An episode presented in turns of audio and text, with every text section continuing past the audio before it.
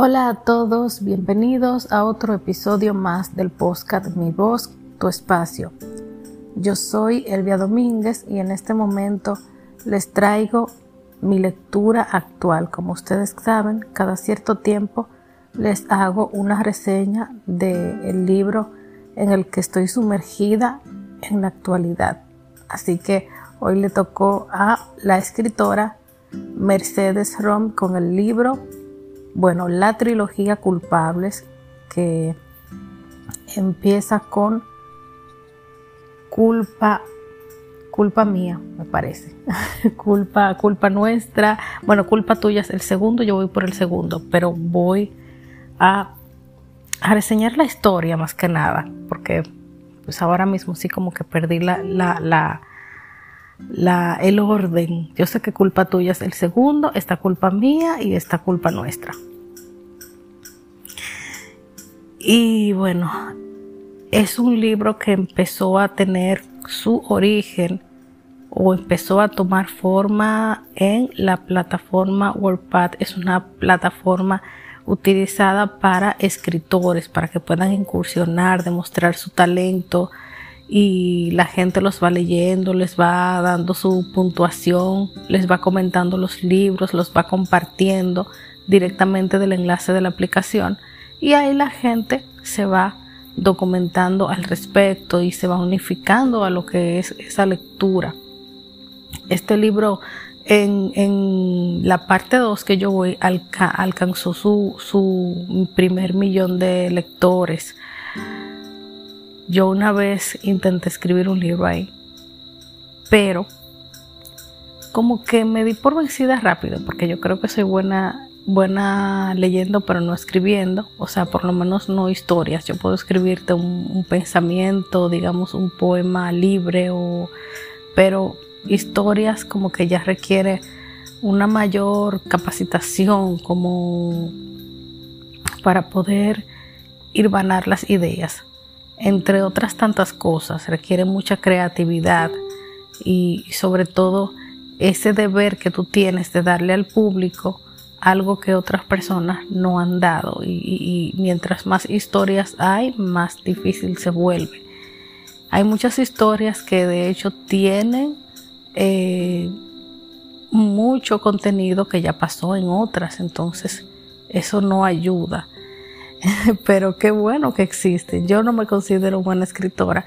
Otra cosa es que pues también cuando uno escribe tiene que darle una una estructura y una,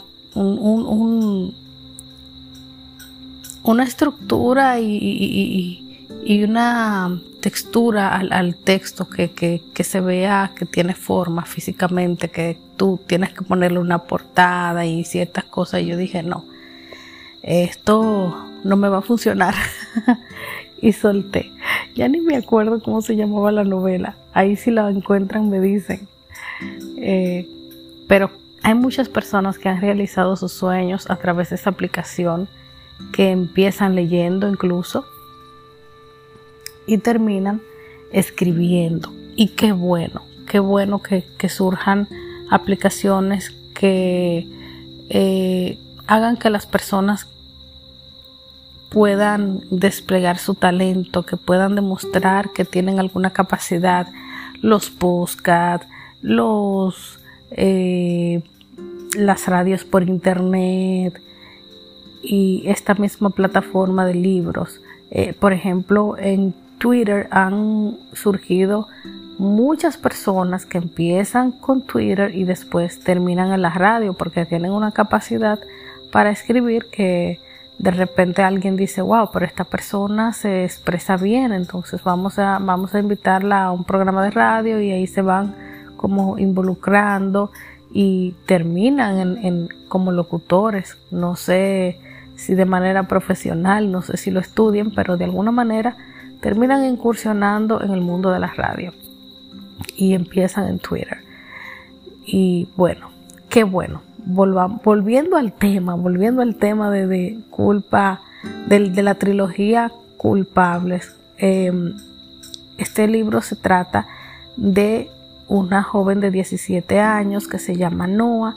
Noah vive con su madre en Canadá. Su madre se va a un crucero y conoce a Will o William y se enamoran en, horas, yo diría, y se casan. Eh, Noah no quiso ir al crucero. Noah se quiso quedar. Cuando su madre llega, llega con la noticia de que se mudan.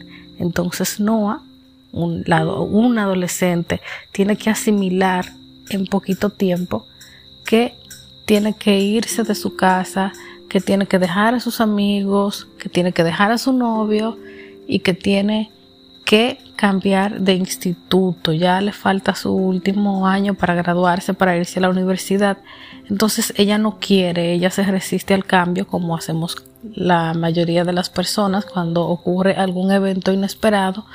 Pues ella se resiste al cambio, su madre de todos modos lógicamente se la lleva porque es su madre y ella es menor de edad, no tiene decisión propia y ahí ella conoce a Nicolás, hijo de Will y bueno, creo que no les tengo que explicar esta parte, o sí. se enamoran, ellos, ellos tienen una relación amor-odio primero, después se enamoran, ella hace que él cambie muchos hábitos que tiene, muchas malas costumbres, muchos malos hábitos, porque no son buenos, y, ahí se van eh, de alguna manera entrelazando, ella tiene un pasado oscuro, él, él también, y bueno, pues de alguna manera esos pasados se encuentran, se van convirtiendo en presente, hay cosas que van que van surgiendo porque eh, a pesar de que ella lo ayuda a él, pues hay cosas que siempre vuelven, que siempre están contigo, que aunque tú cambies, se van quedando contigo, no se van del todo.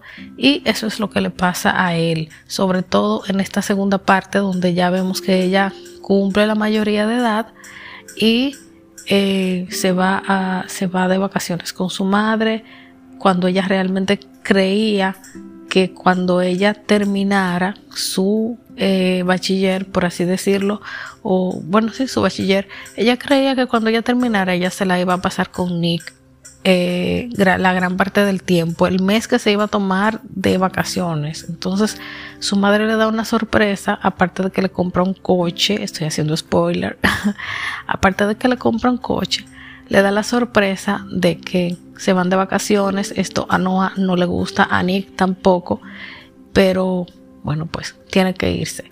Eh, y después nada, regresa, él no la busca al aeropuerto porque su pasado en cierto sentido regresa y se ve involucrado en un inconveniente.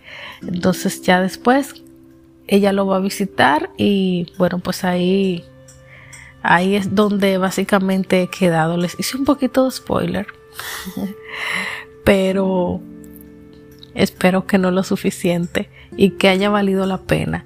Esta es mi lectura actual voy por el segundo libro, me va a faltar uno y voy por el capítulo 2. Lo he, eh, lo he reiniciado varias veces porque estoy tratando de captar cada detalle. Es un libro que entretiene. Es un libro que entretiene sobre todo si, si ustedes están en un momento que necesitan relajarse, disipar la mente y necesitan no pensar tanto en algo o necesitan, no sé, eh, distraerse. Estamos viviendo en una época donde uno tiene que encontrar como ciertos eh, ciertas distracciones más allá de lo que es la tecnología, aunque yo realmente los escucho, los libros, y necesito la tecnología, que ese no sería el caso de ustedes necesariamente, pero eh, de alguna manera se ignoran las notificaciones, uno se centra en un libro y de alguna manera te ayuda para no tener esa ansiedad siempre que te estén llegando alertas o de estar pendiente a otras cosas o de repente eh, esa sensación porque a veces la mente viaja sola, divaga, te pone a pensar en ciertas cosas y eso hace que la lectura hace que, que que eso se aplaque un poco, aparte de que es muy beneficiosa la lectura en muchísimos aspectos. Te ayuda en la, en la memoria para retener información. Eh, ayuda muchísimo, te ayuda a, aumentar lo que es tu capacidad de imaginación. Y si les sigo comentando de beneficios de la lectura, eh, no termino. Que para mí escuchar un libro y leerlo es lo mismo. Para mí es lo mismo, no, no cambia en nada, lo digo porque, bueno, he leído tanto en braille como, como he escuchado y se siente igual, básicamente es lo mismo. Entonces, no sé por qué hay gente que establece ciertas diferencias. Ya eso es algo que estaremos comentando y comparando en otro episodio próximamente. Así que ya lo saben, la trilogía culpables de Mercedes Ron. Traten de eh, leer ese libro, me dejan en los comentarios su opinión al respecto. Esto es Mi Voz, Tu Espacio y yo soy Elvia Domínguez. Hasta la próxima.